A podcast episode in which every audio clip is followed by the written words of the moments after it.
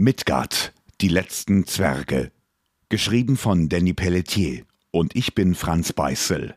Ein Podcast des Pelletier Verlags. Schön, dass es dich gibt. Folge 3. Zersplittert. Vorsichtig glitten Merles Füße über einen weichen Waldboden. Sie konnte den Geruch von altem Holz riechen und die warmen, durch das Laub der Bäume gebrochenen Sonnenstrahlen auf ihrer Haut spüren. Sie beobachtete ein Eichhörnchen, welches auf der Rinde eines schimmernden Baumes umhersprang und begutachtete die scheinbar erkrankte Rinde. Die riesigen Wurzeln des Baumes waren stark verfault, und ein beißender Geruch ging von ihnen aus, das Laub des Baumes bedeckte den Waldboden, offenbar lag der gewaltige Baum im Sterben. Merle glitt mit ihrer Handfläche vorsichtig über den Stamm und als sie die Haut des Baumes berührte, veränderte sich plötzlich ihre Umgebung. Um sie herum bildeten sich große giftgrüne Pflanzen und ein sumpfiges Gebiet ließ sie bis zu ihren Knöcheln versinken. Ein großer Dschungel hatte sich um sie herum gebildet und sie hörte leise Schreie. Aufgeregt kämpfte sich die Albenfrau durch den Sumpf, bis sie ein zerstörtes Lager erreichte. Tote Körper von gefallenen Zwergen versanken langsam im Untergrund und aus Holz errichtete Häuser brannten. Merle spürte den Schmerz des Verlustes in ihrem Herzen, und als ihr Blick auf eine große Krone fiel, stockte ihr der Atem. Sie bahnte sich einen Weg durch die toten Zwerge, bis sie einen weiteren Leichnam in ihren Armen hielt. Sie streifte den von Blut benetzten Bart beiseite und erkannte das Gesicht von Magnus. Unbeschreiblicher Schmerz zuckte durch ihren Körper, während sie Magnus an sich herandrückte. Während das dunkle Blut auf ihre seidene Robe tropfte, bemerkte sie nicht, dass sich eine große Frau ihr näherte. Mit gezogenem Schwert baute sich das Wesen vor ihr auf, und als Merle emporblickte, konnte sie sie sehen. Eine Frau geschützt durch eine robuste Rüstung. Auf ihren Rücken breiteten sich zwei große schwarze Flügel aus, offenbar war die Frau eine Walküre. Merle hob schützend ihre Hände vor ihr Gesicht, als die Walküre ihr Schwert zückte. Merle von Tenderlohn schreckte hoch und noch immer konnte sie das grausame Lachen der Walküre in ihren Ohren hören. Was war das? War das nur ein Traum oder hatte sie eine Vision? Völlig konfus versuchte sie sich zurechtzufinden, und ja, sie war noch immer in der Kajüte der Ringhorn, und vorsichtig tastete sie sich vom Bett auf. Die Ringhorn schaukelte stark, und langsam bahnte Merle sich einen Weg durch die Kajüte. Magnus starrte noch immer wie versteinert auf die herannahende Katastrophe. Ein gewaltiger Blizzard schoss auf die Ringhorn zu, und für einen Moment war Magnus wie angewurzelt. Der kilometerhohe Sturm aus Eis und Schnee bäumte sich auf, und hilfesuchend drehte sich der Zwergenkaiser um. Seine Augen suchten den Steuermann, der offenbar selbst völlig handlungsunfähig war. Harok, drehe das Schiff sofort! Der alte Zwerg reagierte nicht, und Magnus rannte zum Steuer. Er stieß den alten Zwerg vom Ruder, doch es war bereits zu spät. Der Blizzard traf die Ringhorn frontal, und gefährliche Eiszapfen schlugen gegen das Holz. Der Sturm erfasste das Flugschiff, und sie wurde aus dem Luftraum geschleudert. Magnus krallte sich an ein Taufest, welches über das Deck peitschte, doch Harok schaffte es nicht. Er wurde über Bord gestoßen und verschwand in der weiten Eiswüste. Unkontrolliert flog die Ringhorn durch den Blizzard und eine große Eiskruste fraß sich durch das Holz. Die Triebwerke ächzten und Magnus vermutete das Schlimmste. Mit seiner gesamten Kraft zog er sich am Tau hoch und kämpfte sich zurück auf das Schiff. Die Zwerge hatten sich unter Deck in Sicherheit gebracht, doch die Ringhorn war außer Kontrolle. Das gewaltige Flugschiff der Zwerge verlor rasant an Höhe, und Magnus spürte den Druck in seinen Ohren. Verzweifelt versuchte er das Ruder zu erreichen, doch die dichte Eiskruste ließ ihn immer wieder wegrutschen. Gerade als ihn seine Kräfte verließen, packte Baldwin Magnus goldenen Arm und zog ihn unter Deck. Der Zimmermann drückte Magnus zu Boden und kurz darauf krachte die Ringhorn auf den Boden der riesigen Eiswüste. Das Flugschiff rutschte noch einige Meter über den Schnee, bis es zum Stehen kam.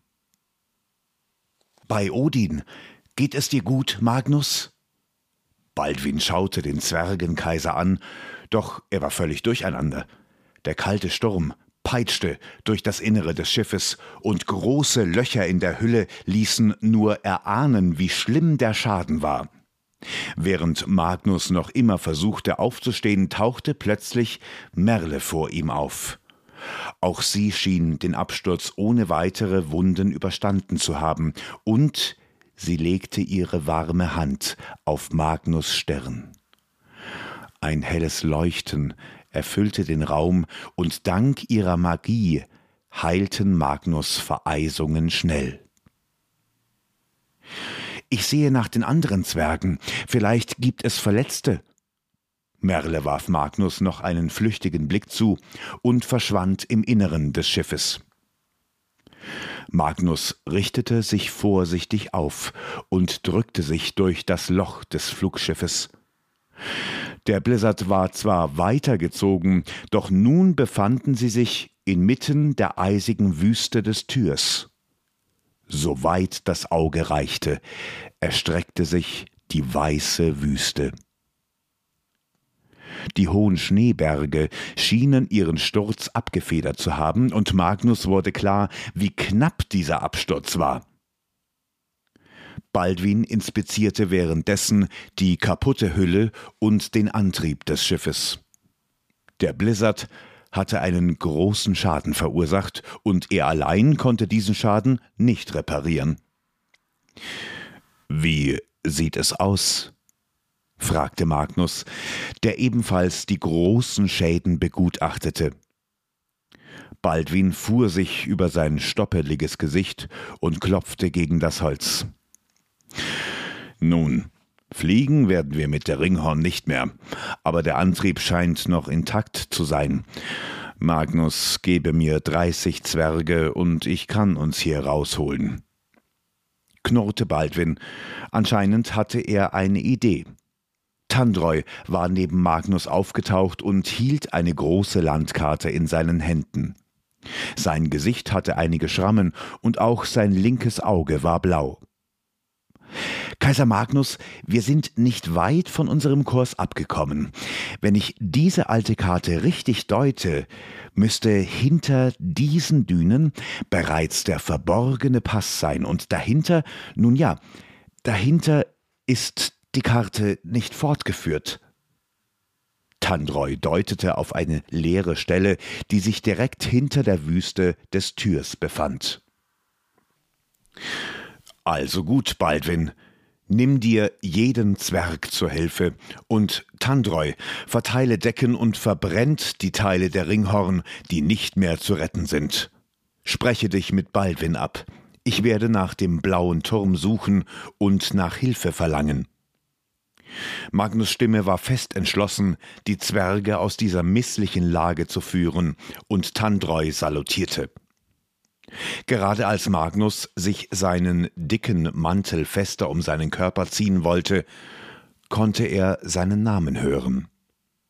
Merle schien sich ihm anschließen zu wollen. Auch sie war in einen dicken, dunklen Mantel gehüllt und stapfte durch den Schnee. Wie durch ein Wunder gibt es nur leichte Verletzungen unter den Zwergen, keine Toten. Außer dem Steuermann Harok, er hat es nicht geschafft, sagte Magnus bedrückt, und Merle legte ihre Hand auf seine Schulter. Es war nicht deine Schuld, Magnus. Harok hätte den Sturm sehen müssen. Magnus lächelte und streichelte über Merles Hand. Er wusste, dass sie versuchte, ihn aufzubauen, aber er war für die Zwerge verantwortlich.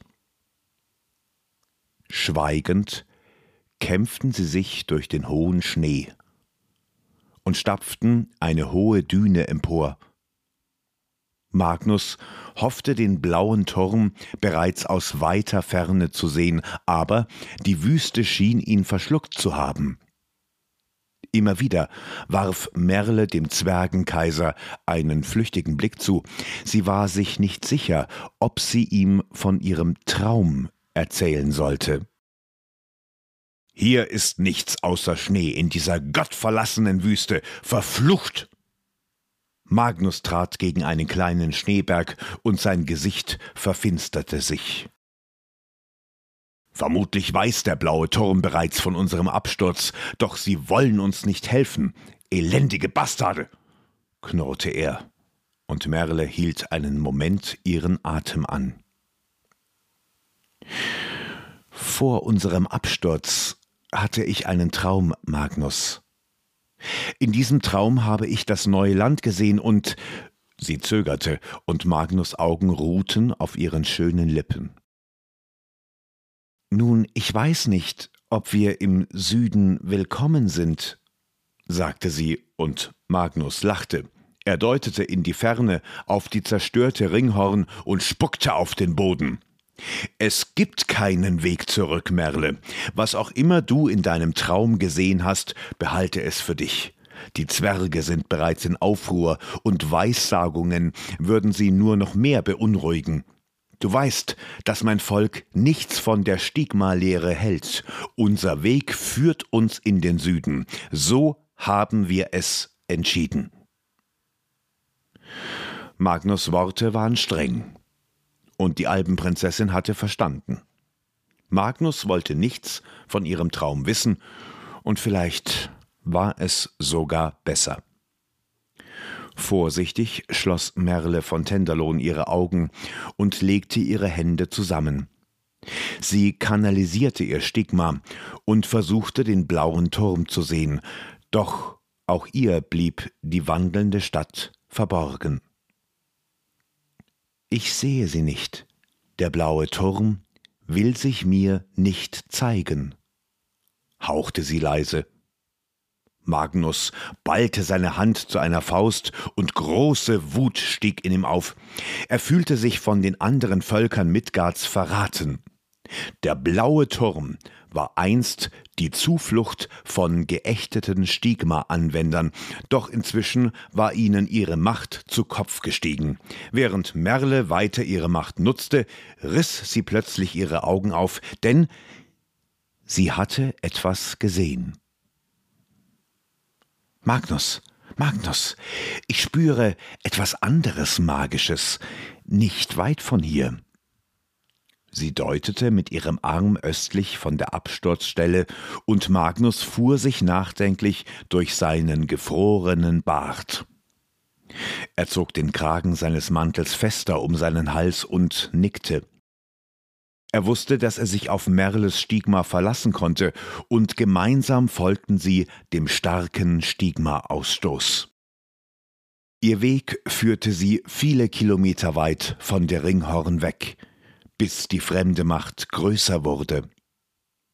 Immer wieder blieb Merle stehen und schloss ihre Augen, um den Ursprung vor ihrem geistigen Auge zu sehen. Dort vorne, Magnus. Merle deutete einige Meter von ihnen entfernt, und nun konnte es auch Magnus sehen. Eine rund zwei Meter große Gestalt saß auf einer hohen Düne und meditierte. Um ihn herum hatte sich eine blaue Aura gebildet, und Merle spürte deutlich die große Energie, die von dem Wesen ausging. Langsam näherten sie sich dem fremdartigen Wesen, und Magnus musste feststellen, dass er eine solche Kreatur noch nie gesehen hatte. Das Wesen war so groß wie ein Warbiar, doch hatte es kein Fell. Seine Haut war blau, und genau wie bei den Alben hatte es spitze Ohren. Die Kleidung des Wesens war ebenfalls zivilisiert, und eine silberne Rüstung schimmerte unter einem braunen Mantel hervor. Als sie sich dem Wesen näherten, konnte Magnus die gelben Augen sehen, die ihn direkt anschauten. Ich habe euch gesehen, sagte das Wesen mit einer tiefen, langsamen Stimme und deutete in den Himmel. Was seid ihr? fragte Magnus etwas ruppig, und die blauen Ohren des Wesens wackelten unruhig. Ich gehöre dem Volk der Shelon an. Wir leben im Süden von Midgard, sagte das Wesen ruhig. Merle stellte sich und Magnus vor, und sie näherten sich dem Wesen. Das fremde Wesen stand auf und verbeugte sich höflich. Mein Name ist Echotan, Sternleser von Astrak, meiner Heimat. Was hat dich so weit von deinem Zuhause fortgetrieben, Echotan? fragte Merle vorsichtig. Echotan schaute erneut traurig in den wolkenverhangenen Himmel. Unser friedliches Volk wurde angegriffen und unser Land wurde in Blut getränkt. Der Rat der Ältesten schickte mich in den Norden, um nach der Stadt in der Wüste zu suchen. Aber meine Suche war vergebens. Auf meinem Rückweg wurde ich von einem Schneesturm überrascht der mich von meinem Weg abbrachte. Die Stimme von Echotan klang traurig, und Merle spürte deutlich, dass von diesem Wesen keine Gefahr ausging. Wir können dich mit wärmerer Kleidung und Nahrung versorgen, Echotan. Wir selbst sind auf der Reise in den Süden und dankbar über jeden sachkundigen Rat, sagte Merle freundlich. Echotans Gesicht verdunkelte sich. Meine Heimat ist längst nicht mehr sicher. Wesen kamen aus dem Himmel und zerstören mit gottloser Energie unsere Tempel. Sie drängten uns zurück in den Dschungel und beanspruchten unser Land, sagte Echotan langsam, und seine Stimme vibrierte. Merle spitzte ihre Ohren, als Echotan einen Dschungel erwähnte. Magnus reichte dem Fremden seine Hand und sprach ihm Mut zu. Wir sind knapp dreihundert Zwerge und folgen dir in den Süden von Midgard. Echotans gelbe Augen ruhten auf Magnus und er nickte. Er begleitete Merle und den Zwergenkaiser zurück zur Absturzstelle, wo bereits eine weitere Überraschung auf sie wartete. Soweit Folge 3. Zersplittert aus dem Podcast Midgard, die letzten Zwerge. Ein Podcast des Pelletier Verlags. Schön, dass es dich gibt. Erfahre jede Woche in einer neuen Podcast-Folge, wie die Geschichte der letzten Zwerge weitergeht. Neugierig geworden auf mehr? Erfahre die gesamte Vorgeschichte des Podcasts in den zugehörigen Büchern auf pelletierverlag.de slash podcast. Pelletier Verlag. Schön, dass es dich gibt.